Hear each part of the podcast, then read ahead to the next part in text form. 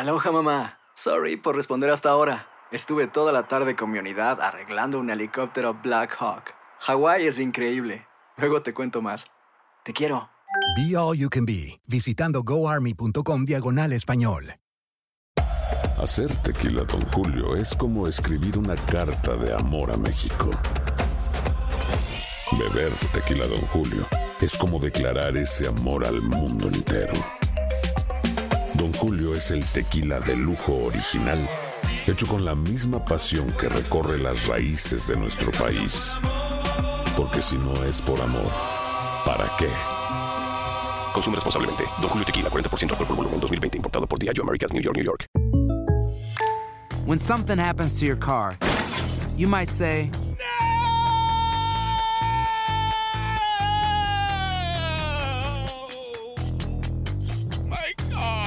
but what you really need to say is something that can actually help. Like a good neighbor, State Farm is there. And just like that, State Farm is there to help you file your claim right on the State Farm mobile app. So just remember, like a good neighbor, State Farm is there. State Farm, Bloomington, Illinois. Boost Mobile tiene una gran oferta para que aproveches tu reembolso de impuestos al máximo y te mantengas conectado. Al cambiarte a Boost, recibe un 50% de descuento en tu primer mes de datos ilimitados. O, con un plan ilimitado de 40 dólares, llévate un Samsung Galaxy A15 5G por $39.99. Obtén los mejores teléfonos en las redes 5G más grandes del país. Con Boost Mobile, cambiarse es fácil. Solo visita boostmobile.com. Boost Mobile, sin miedo al éxito. Para clientes nuevos y solamente en línea, requiere AroPay. 50% de descuento en el primer mes requiere un plan de 25 dólares al mes. Aplican otras restricciones. Visita boostmobile.com para detalles. Euforia Podcast presenta Epicentro con el periodista León Krause.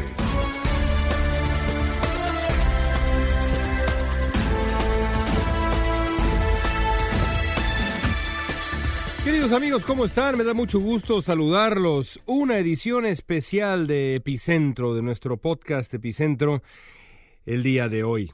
Hace algunas semanas, dos o tres semanas, tuve la oportunidad de sentarme a la mesa, nuestra tradicional mesa, esa misma mesa que he llevado desde hace años a distintas esquinas del sur de California y ahora de California entera para dialogar con miembros de la comunidad hispana a los que he conocido precisamente ahí, en las esquinas escogidas completamente al azar del gran estado de California.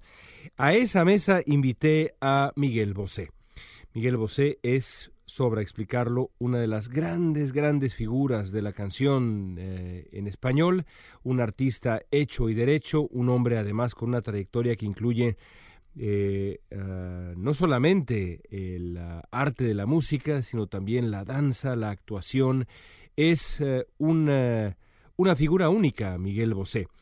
Platicar con él, como verán ustedes a continuación, fue eh, encontrarme con un hombre del Renacimiento, un eh, auténtico sabio, un humanista genuino. Descubrí facetas que no conocía de Miguel Bosé, ni siquiera después de haber escuchado sus canciones durante décadas, porque me declaro fanático de la música de Bosé. Espero que disfruten nuestra conversación y volvemos pronto con una nueva entrega de Epicentro. Ah, y una cosa más, no les sorprenda que la conversación empieza tal como empieza cada charla que he tenido en la mesa. Siempre, siempre empiezo preguntándole a la persona que está sentada frente a mí, ¿cómo se llama usted? Y así también empieza esta charla. ¿Cómo se llama usted? Miguel Bosé. Miguel, ¿dónde naciste? En Panamá. ¿Por qué en Panamá? Por casualidad. Porque mi padre tiene una profesión que era era, era torero, pues eh, estaba de gira. Uh -huh. También los toreros hacen gira. Mm, y en Panamá, la verdad es que yo tenía que haber nacido en Colombia. Él pidió toda su vida en Colombia, toda su infancia, uh -huh. de los cuatro hasta los 17 años. Él tuvo que aprender a hablar con acento español porque hablaba con acento colombiano. Y quería que yo naciese donde él se crió, que era en Medellín. Pero en aquella época los aviones no viajaban como ahora de ciudad en ciudad. Entre las ciudades viajaban, ahora tienes uno cada tres cuartos de hora, cada hora. Claro, con naturalidad de absoluta. cerca 15 días, 20 días, y entonces nací en Panamá. Eh, ¿Estaba toreando ahí? Sí. ¿Tu madre viajaba con él con frecuencia? Por si acaso sí. Por si acaso. Sí. Por, Sí. si, a- por, si- por si de pronto... Si acaso se la- la- se- se le claro. cruzaba otra. O se le cruzaba un toro. No, Yo, me- yo, otra. yo, yo me fui más bien por, por la lectura más dramática y tú por la más... La más dramática la para más ella era esa. para cuidarlo. Sí. No del toro, sino de No, las otras para mujeres. vigilarlo. Para vigilarlo. Sí. ¿Pero creciste en España? Sí, sí. ¿En dónde de creciste? De hecho, soy español, o sea, en Madrid. En Madrid, propiamente. Mm, Español madrileño. ¿Pero creciste en la ciudad o creciste fuera de la ciudad? Yo crecí, em, los hijos de torero crecemos en el campo. Se crece en el campo. Luego, cuando empezó el colegio, íbamos, había una casa de apoyo, se iba al colegio. ¿vale? Y los fines de semana, los viernes, volvíamos al campo. Entonces ah, vivíamos en el campo. ¿Qué aprendiste en el campo? ¿Qué le enseña el campo a un niño? Primero a montar a caballo, porque antes de una bicicleta te dan un caballo. Y luego el contacto con la naturaleza, el respeto por la naturaleza, la complicidad con la naturaleza. En mi caso, ¿eh? ¿El trabajo? ¿El trabajo, el campo enseña a trabajar? ¿Te enseñaron a trabajar Mi también? un papá no... Los papás, yo me acuerdo que en aquella época daban... eh, se llamaban semanarios, ¿no? Que son los sueldos El domingo. Sí, estas cositas que te dan los domingos. En el campo mm, hay mucho trabajo que hacer. Y entonces mi padre nos pagaba. Dependiendo del trabajo. ¿Qué que- hacías, por ejemplo? Pues acompañaba a los mayorales a, a pastar a los toros, teníamos ganadería, a a beber. Em, pescaba cangrejos en el río cuando había fiestas. Recogía las tortas de girasol, pareaba, aventaba, girasol. ¿Tuviste hermanos? Dos hermanas, Hermanas. brujas, ¿Brujas cerca- cercanas a ti o brujas, brujas? malévolas. Abusaban de, de su hermano. ¿Eran, ¿Son más grandes que tú, más? No, más altas pero más pequeñas. Oye, ¿y eh, advertías alguna contradicción entre el amor por los animales y el arte del toreo? Mi padre se encargó de que yo no... A mí no me gustase el toreo. ¿Cómo? ¿Cómo se encargó? Mm, Pues eh, se encargó... No... eh, ¿No te lo inculcó? No. no, la afición no. Nada. Eh, eh, fue un- un- una, casa singular, evidentemente, dado, dado la, la fama, la relevancia de tu padre, de tu madre también. ¿Crecer en un hogar privilegiado tuvo un efecto positivo o negativo en el joven Miguel Bosé? Eh, a ver, cuando tú, supongo que cuando tú eres un caimán y vives en una charca rodeado de caimanes,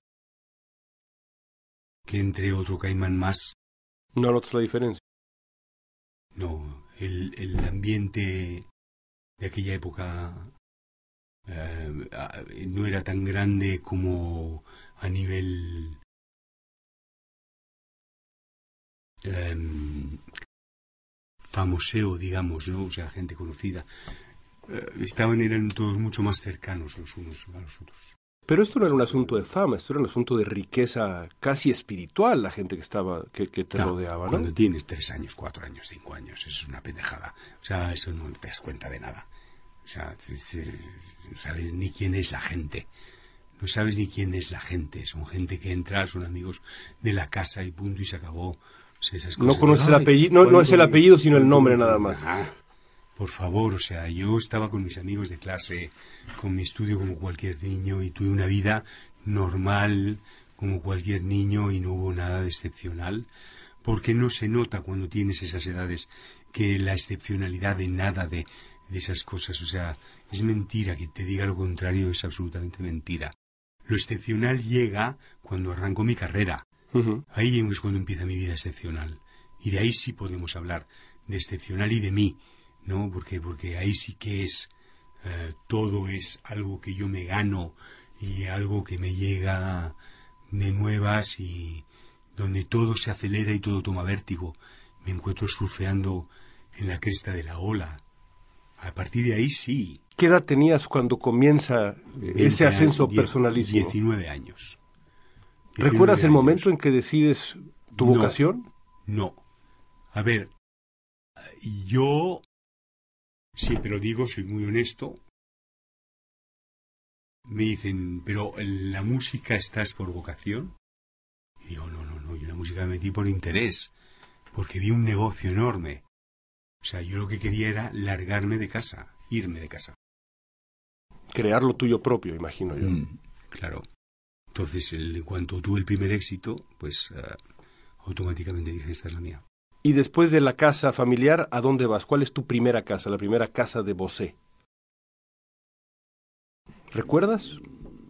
¿El primer lugar que dijiste este es mío? No, yo siempre he vivido en la casa. En mi casa, la de toda la vida. Sigo viviendo en mi casa, en la casa de toda la vida. Bueno, ahora no, ahora vivo en Panamá, pero Pero la casa es- española es la casa que has tenido toda la de vida. toda la vida. Solo una casa. Recuérdame esos primeros años, digamos, de, de- de artista, eh, en donde también eh, había el baile, en donde había también había la actuación. Yo, yo te recuerdo perfectamente, por ejemplo, en Suspiria con Argento y demás. Re- recuérdame, eh, digamos, esa gran diversidad artística y explícamela si pudieras. Uf. Es que tengo una facilidad para borrar cosas. Es decir, como tengo una memoria ¿Selectiva? selectiva y además muy pequeña, tengo que sacar mucha información. Y los primeros años de mi carrera fueron carrera, fueron años de mucho vértigo. Lo que recuerdo era eh, mucho, a- mucho ruido al lado mío. Em, oía a los fans y a las fans sobre todo abajo fuera de mi casa con ¿te acuerdas el comediscos? ¿no? Pon- poner el primer single que había que era linda la caravera mi libertad. Entonces cantar a toda a- a- desgañitándose así. Fatal cantaban fatal.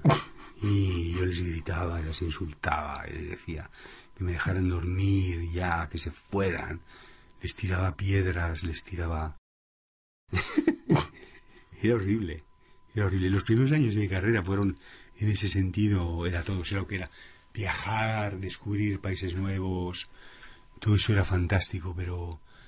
Pero. mm, ¿Te abrumaba generar esa atracción en... eh, me desbordaba. Me desbordaba, porque yo sigo peleando, siempre peleé y sigo peleando todavía por, por diferenciar a Miguel y a Bosé.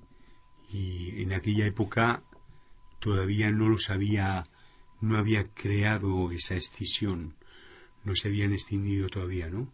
Estaban Miguel y Bosé eran la, misma persona.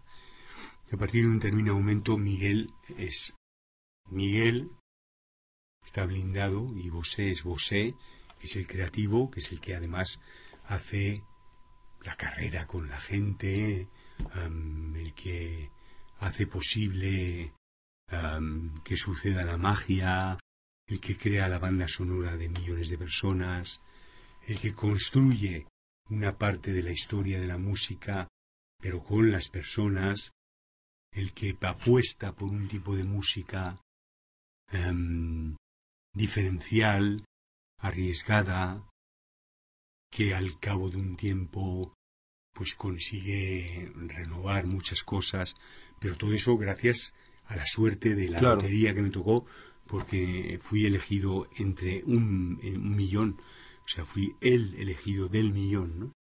Entonces, todas esas cosas que pasaban alrededor me desbordaban muchísimo hasta que ya separé, conseguí separar eh, Bosé de Miguel. de Miguel y Miguel eh, convertirlo en un refugio del que no hablo, del que no quiero hablar, del que no se habla, porque es un porcentaje muy pequeño de mi vida y porque todo hombre, ¿Te da cordura, Miguel? toda mujer necesita un refugio.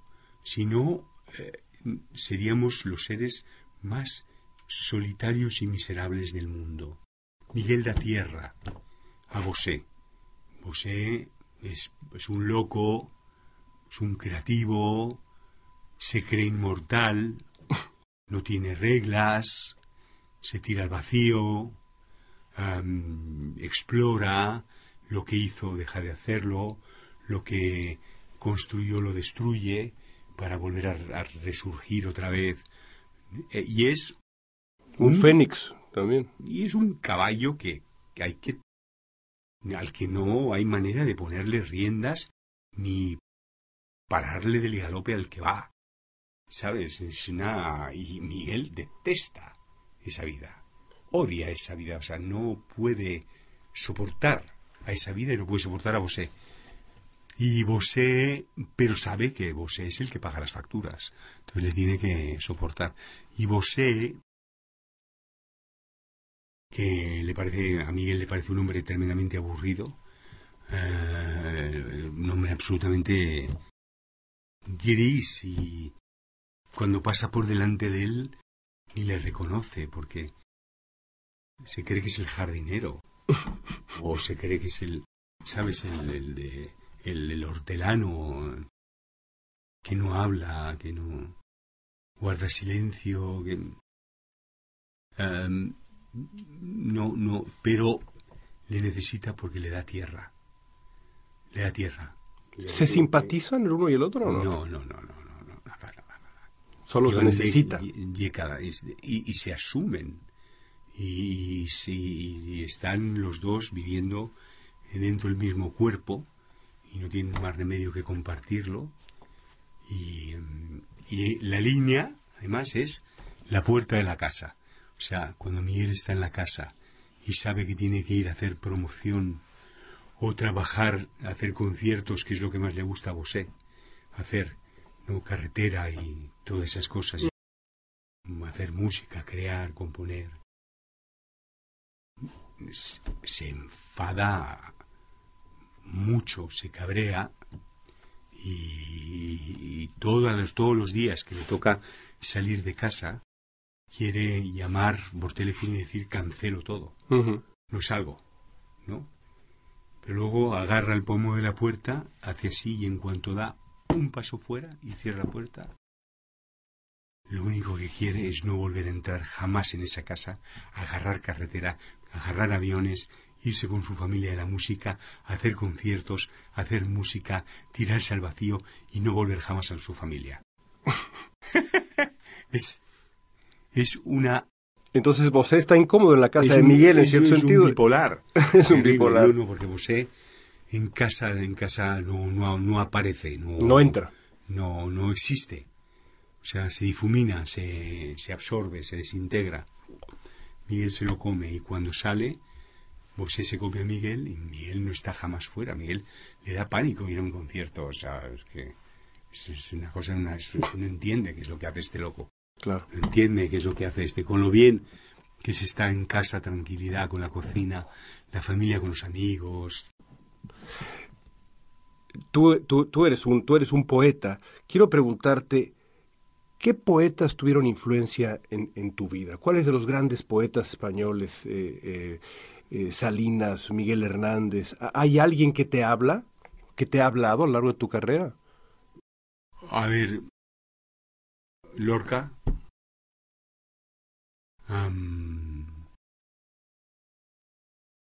Miguel Hernández. Hierro. Y sobre todo Jaime Gil de Viedma. Quizás el que más. Jaime el Gil único de los cuatro que no conozco. Cu- cuéntame, cuéntame de, de él. No Jaime Gil de Viedma es, es un poeta de origen aristocrático, maldito, muy maldito, su familia, que es una familia en España muy de derechas, muy conservadora y muy reaccionaria, no quiere hablar de él. Él nació en, él fue diplomático durante mucho tiempo en Filipinas, su familia tenía negocios en Filipinas de tabaco, de especies, cosas, en fin. Y era... pues cayó en, la- en el lado oscuro de las cosas, ¿vale? Era homosexual. Eh, con lo cual la familia se avergonzaba mucho de él. Lo rechazó. Lo rechazó. Y, mm, pero yo recomiendo mucho que lo, que lo descubran Jaime Gil de Viedma. Y de todas las, entre todos los poemas que tiene, hay una canción, hay una poema que se llama Canción de Aniversario, que es una cosa espectacular, espectacular. Y él, en, en ese descaro que tiene en eh, normalizar las cosas, ¿no?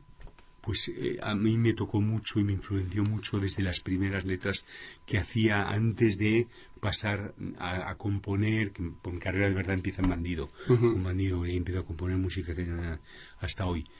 Pero ya el lenguaje que yo utilizaba en aquella época en canciones, em, por ejemplo, eh, no era eh, del, del uso decir en una canción como Te amaré, por ponerte algún ejemplo, te diré que aunque tengas manos frías, te amaré con tu mala ortografía y tu no saber perder. Ujú. Eso era muy contemporáneo, ¿no? Porque el de- las canciones que iban en ese momento, que se estilaban, eran las, las de Camilo VI y Rafael. Ujú. Y eran temas de amor y eh, muy de letras casi de... Mucho más simple, mucho más simple. Sí, de ABC sonetos. Claro. Sí.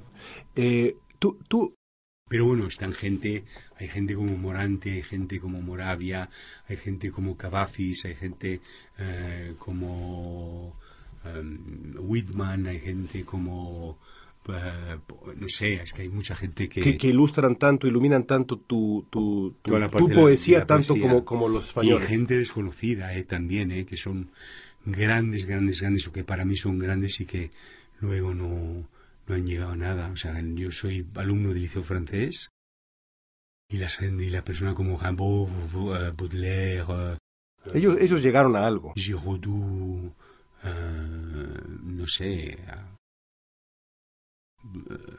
hay mucha gente que, que Ronsard, que han calado muy hondo. Que han explorado realmente la condición humana, ¿no? ¿Tú, ¿Tú crees que has hecho eso tú? ¿El qué? No nada más, digamos, una canción y demás, sino... A ver, la- la- hay, eh, los, mis amigos, los que me conocen bien, saben que mm,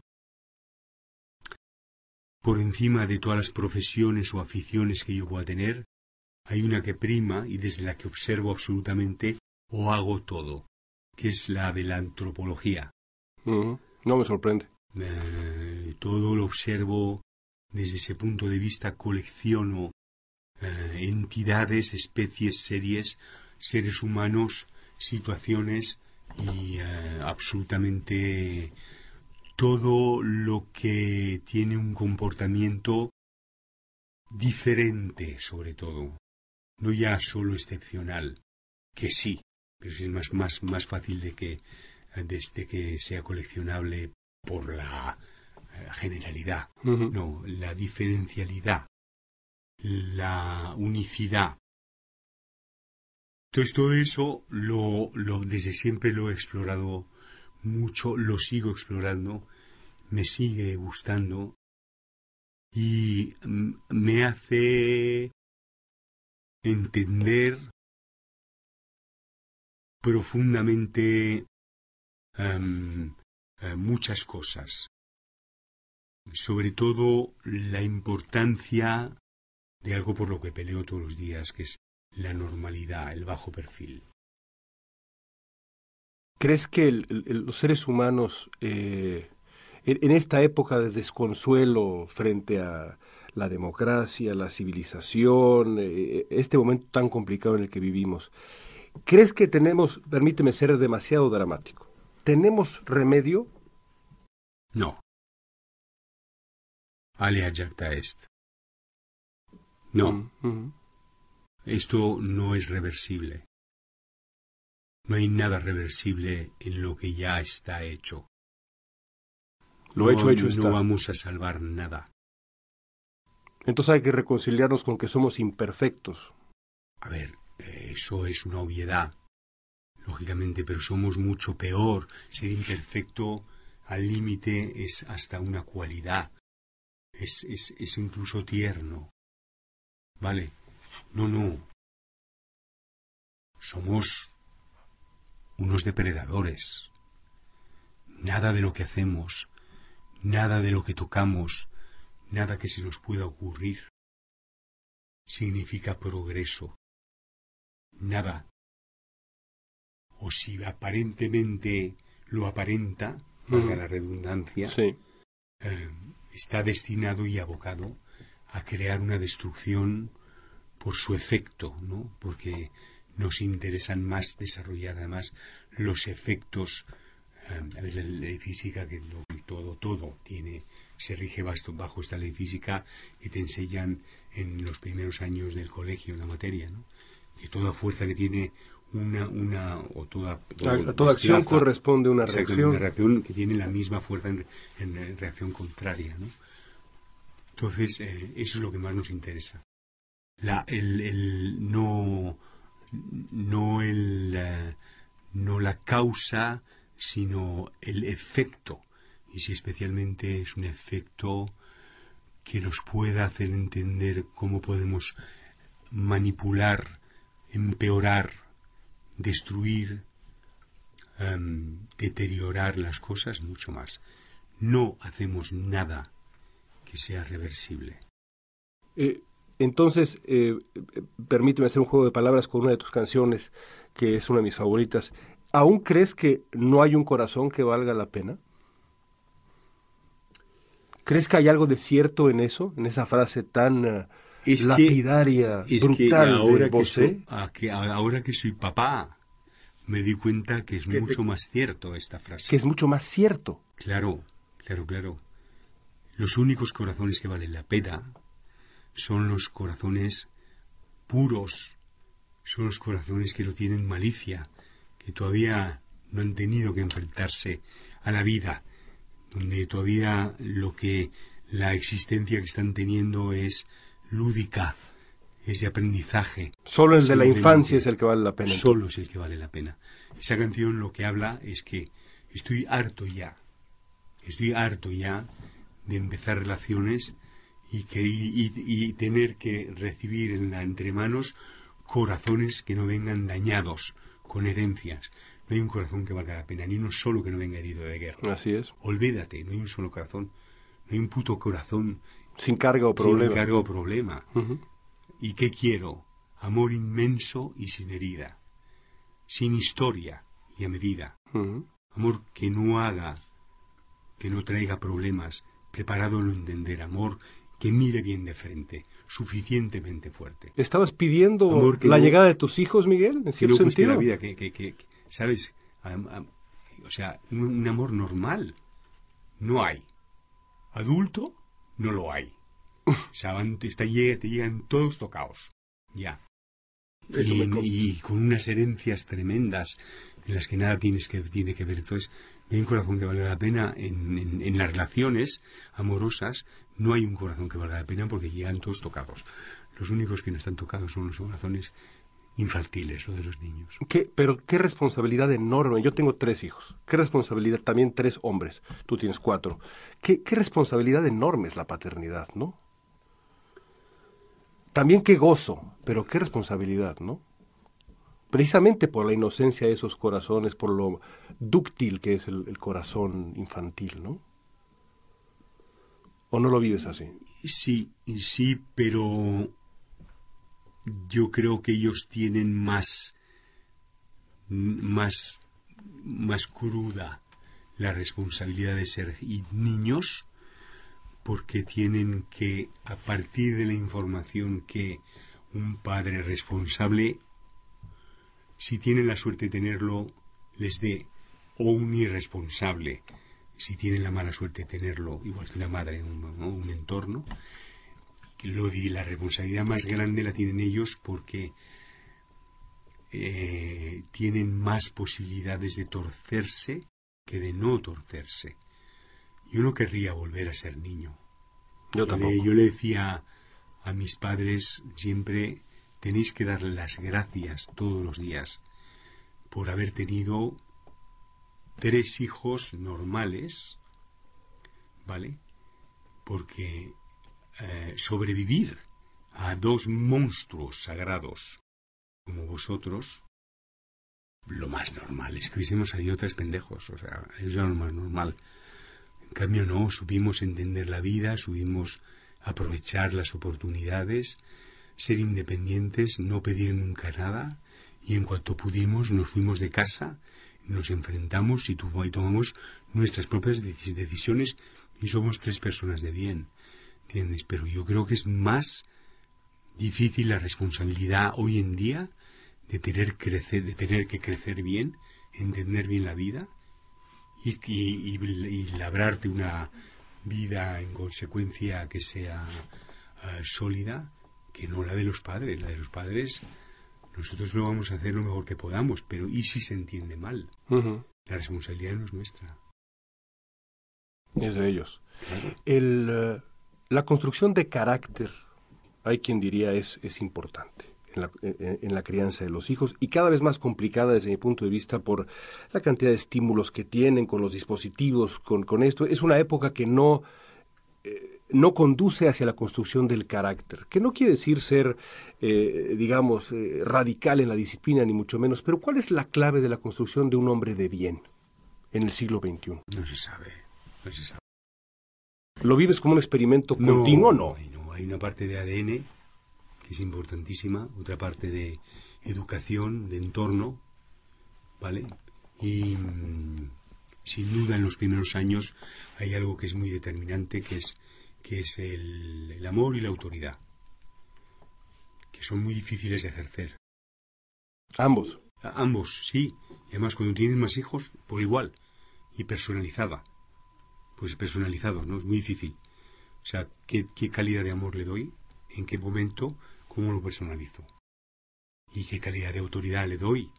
O sea, cuánto me, o sea, cuando yo les un día a uno de mis hijos que se puso a llorar y que me dijo, papá, papá, estás siendo muy injusto. Y le dije, no sabes lo que me cuesta castigarte. yo lo estoy pasando peor que tú. Y cuando tú seas papá te darás cuenta. Yo lo paso, ponerte contra la pared, a mí me parte el corazón. Me lo tengo que hacer. Porque además, en esa autoridad, para ellos la, autoridad es una referencia de amor, ¿eh?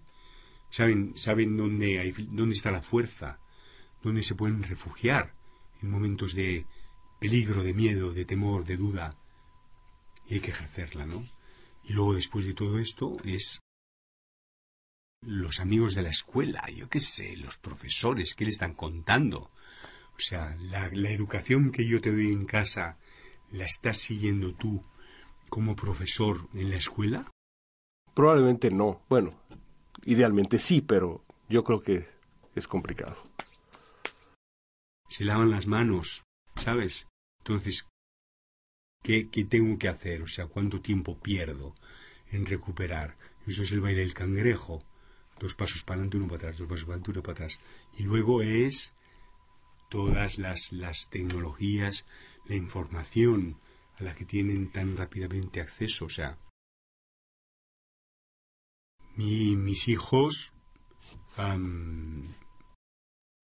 mi mamá, cuando se, estropea Netflix, ¿vale? Pues eh, con cinco años eh, se lo recuperaban, se lo restablecían, buscaban otra vez, contraseñas, la red inalámbrica, las contraseñas, etcétera, todo lo tenían y no sé cuántos, decían, decían toma, mami, o sea, toma mi, abuelo, mi madre se sentía, madre obviamente como...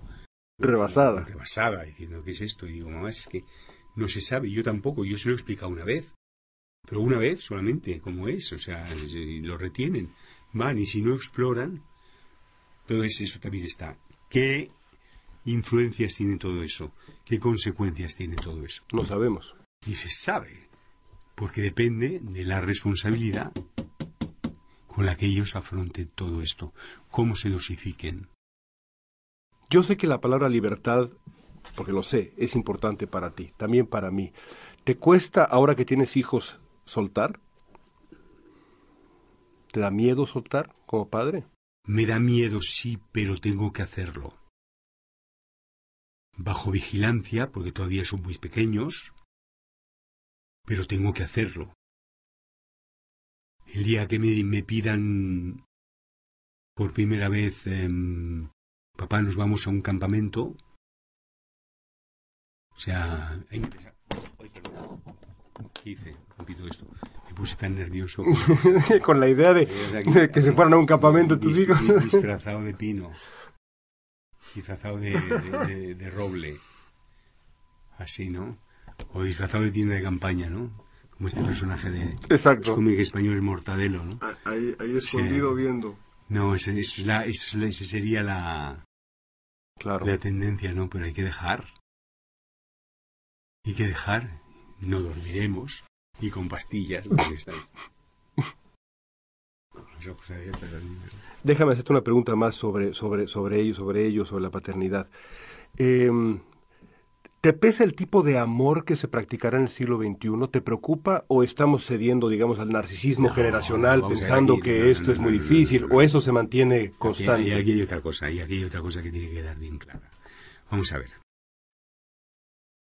Si levantaran la cabeza nuestros abuelos que iban en carruaje, ¿vale?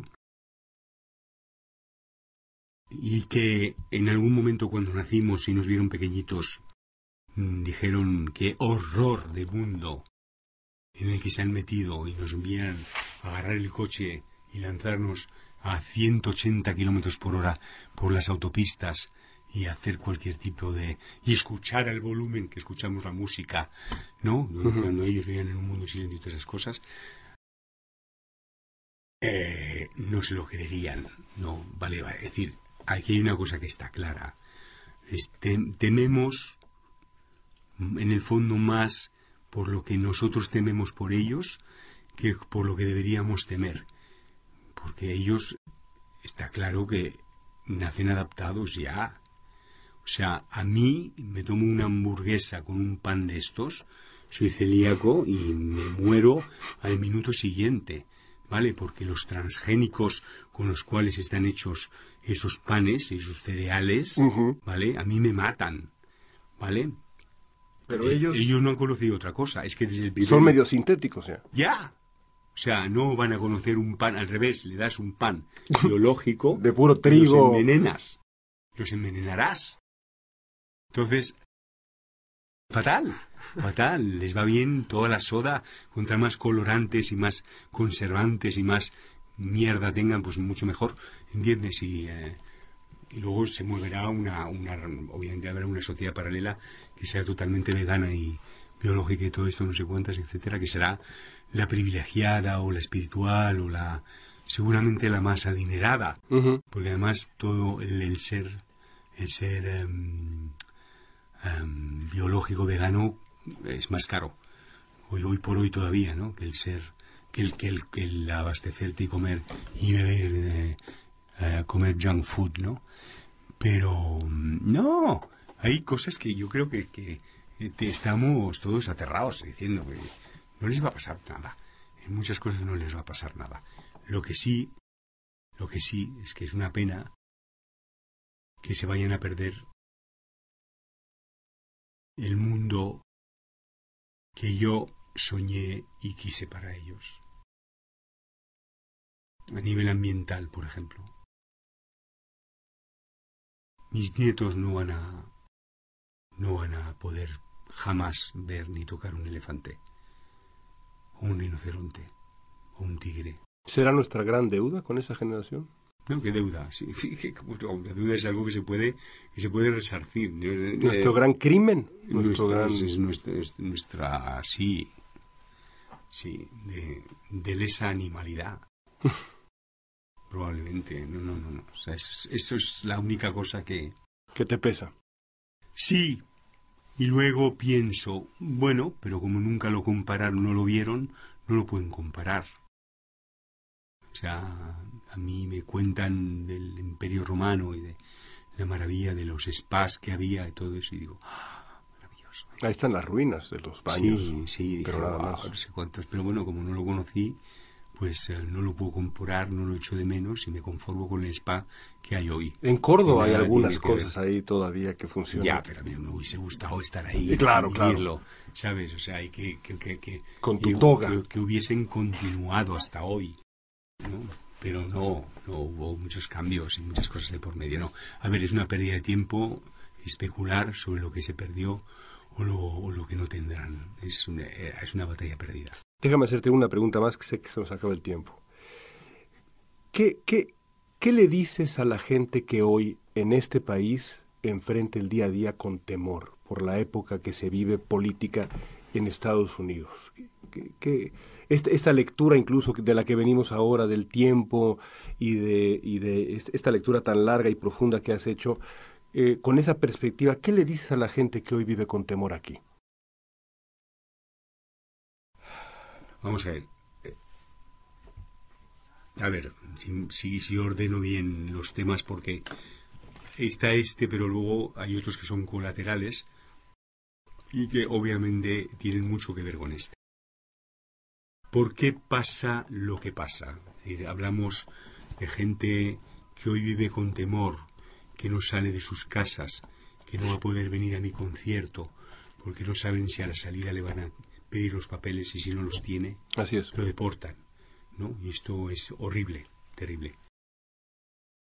Yo me río del señor Trump cuando dice que va a fabricar 24 millones de puestos de empleo ¿no? De los cuales 15 van a tener que ver con la agricultura, la mano de obra. Pero ¿quién se cree usted que, a quién se cree usted que va a tener que llamar para abastecer a esos 15 a los norteamericanos de Idaho? Los más perdidos en el campo, que no saben lo que es una más que una patata y que no saben, no conocen más allá del otro lado del río, donde están, no, señores, van a tener que volver otra vez a llamar a la gente que ustedes han deportado.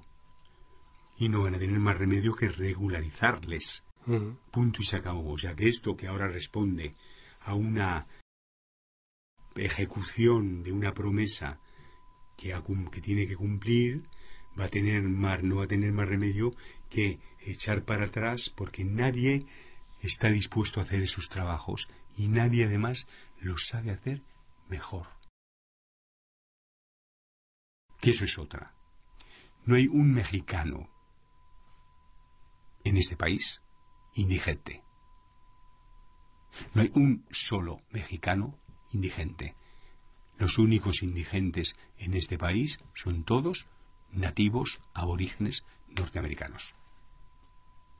Ni uno ni mexicanos, ni hondureños, ni salvadoreños, ni guatemaltecos, ni peruanos, ni colombianos. Todos vienen aquí y todos trabajan. A eso vienen. Pero trabajan. Mal trabajan, pésimamente trabajan, pero trabajan. No hay un solo indigente. Eso es una cosa que dijo Alejandro González Iñárritu en su momento y tiene toda la y un artículo bellísimo sobre eso. En el país. Exactamente. Entonces, yo retomo sus palabras y, con, con, toda la razón. Entonces, ¿qué pienso de esa gente que tiene que, que tiene que tienen que, que, está viviendo con temor? ¡Buah! Se me parte el alma, se me parte el corazón. El otro día vimos en el aeropuerto ya un avión con 300 repatriados y llegan en, en un día los que antes llegaban en tres meses. ¡Qué injusticia más grande! ¡Qué estupidez más supina! ¡Qué tontería es esa! ¿Este país qué es? Es un país de inmigración. Se ha construido aquí los únicos que tienen derecho a reclamar y a decir que son norteamericanos son los navajos, los arapahos, los sioux, los tipis y los no sé cuántos y los demás allá. ¿Entiendes? Los pilas rojas, los únicos. Los demás son todos irlandeses, escoceses, italianos, españoles, franceses, húngaros. Claro. Eh, Israel. Es un país de migrantes. Está hecho por inmigrantes. Y esa es la gran riqueza de este país y la gran diversidad. Y la economía se ha hecho gracias a todos ellos. Y así seguirá haciéndose, le guste o no le guste a la gente. Así que al final, como decía Luther King, el arco moral de la historia tiende hacia la justicia. Absolutamente. Porque quieras o no, hay una cosa que todo lo sana y que todo lo pone en su lugar, a pesar de los idiotas que aparecen, a pesar de los asesinos que aparecen. Llámense Hitler, Tito o... Larga lista. Larga lista hasta hoy. Y es el tiempo. Quieras o no, la historia pone las cosas en su lugar. siempre, a pesar de ti y a pesar de tus intenciones, las pone en su lugar y las reconduce. Hay una cosa que no puede reconducir, es lo que el hombre, por otra parte, se encarga en hacer irreversible. Vale, pero para eso entrará la madre naturaleza que sacudirá esta tierra, que rajará todo, partirá en dos, se tragará, aniquilará esta eh, especie humana y, hará que empiece otra nueva, como ha pasado ya Muchas tantas otras veces. en el pasado, etc. Pero la gente que vive con temor, para retomar el tema, les pido esperanza, porque de verdad son ellos los que van a tener que volver a hacer estas cosas, los que, los que mejor lo hacen que nadie. Y hay gente que se va a tener que tragar palabras como puños, así. Me duele mucho que estén pasando por lo que tienen que pasar, por, por esa humillación y por esa desolación y por esas injusticias tan grandes, porque no se las merecen. Porque además es un derecho universal, el derecho de, de asilo. Cuando tú por razones de peligro en tu país de origen, como es en este caso los inmigrantes de Medio Oriente, ¿no? Se convierte en un derecho, los tienes que acoger. Los tienes que acoger porque si los mandas para atrás y los matan, tienes ese esos crímenes en de, esos crímenes en tu conciencia y se te podrá mañana acusar de crimen de lesa humanidad. Con todas las de la ley y con todas las de la ley y con el Tribunal de la Haya de Ginebra por delante, con toda la legislación mundial, mundial, mundial. Entonces, esto vamos a pasar unos momentos muy malos, muy feos, muy feos. Y se va a hacer mucho daño en estos años. Mucho daño a este país que no se lo merece. Es el país más grande del mundo, es el país más diverso del mundo, es el país más rico del mundo, es el país más bello por, por su, por su, porque es el país, a ver, yo creo que es el único país del mundo donde no hay una nacionalidad que no esté representada por una comunidad. Es probable. Vamos, ni, ni la Liechtenstein. Ah, pues hay una comunidad de Liechtenstein, seguro. Andorra también. Son los países más pequeños. La Vaticana, ¿entiendes? El plan nepalí, todos están representados aquí. Es el, el país por excelencia que está hecho de emigrantes. el melting pot. El melting pot. Y se ha hecho, gracias a hecho. Y es la identidad. Y eso hay que preservarlo. Qué placer. ¿Nos regalas una firma en nuestra mesita? Ay, ¿sabes qué? No sé escribir. Hasta ahí nuestra conversación con Miguel Bosé. Regresaremos con un nuevo epicentro dentro de algunos días y también con nuevas sorpresas en este formato de las entrevistas largas con eh, protagonistas de la vida pública. La siguiente será con un famoso actor mexicano. No les digo quién. Hasta la próxima. Esto fue Epicentro con el periodista León Krause.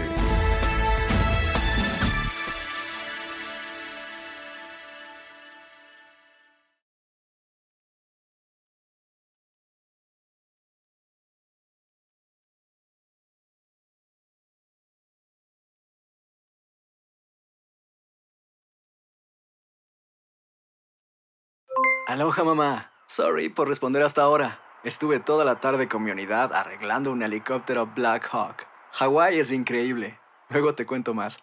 Te quiero. Be All You Can Be, visitando goarmy.com diagonal español. Boost Mobile tiene una gran oferta para que aproveches tu reembolso de impuestos al máximo y te mantengas conectado. Al cambiarte a Boost, recibe un 50% de descuento en tu primer mes de datos ilimitados. O, con un plan ilimitado de 40 dólares, llévate un Samsung Galaxy A15 5G por $39.99. Obtén los mejores teléfonos en las redes 5G más grandes del país. Con Boost Mobile, cambiarse es fácil. Solo visita boostmobile.com. Boost Mobile, sin miedo al éxito. Para clientes nuevos y solamente en línea, requiere AroPay. 50% de descuento en el primer mes requiere un plan de 25 dólares al mes. Aplican otras restricciones. Visita Boost para detalles. Hay gente a la que le encanta el McCrispy y hay gente que nunca ha probado el McCrispy.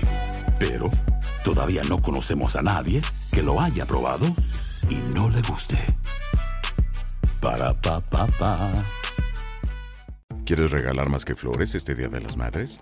The Home Depot te da una idea. Pasa más tiempo con mamá plantando flores coloridas, con macetas y tierra de primera calidad para realzar su jardín. Así sentirá que es su día todos los días. Llévate tierra para macetas Bigoro por solo $8.97 y crece plantas fuertes y saludables dentro y fuera de casa. Recoge en tienda y sigue cultivando más momentos con mamá en The Home Depot. Haces más, logras más. Más detalles en homedepot.com diagonal delivery.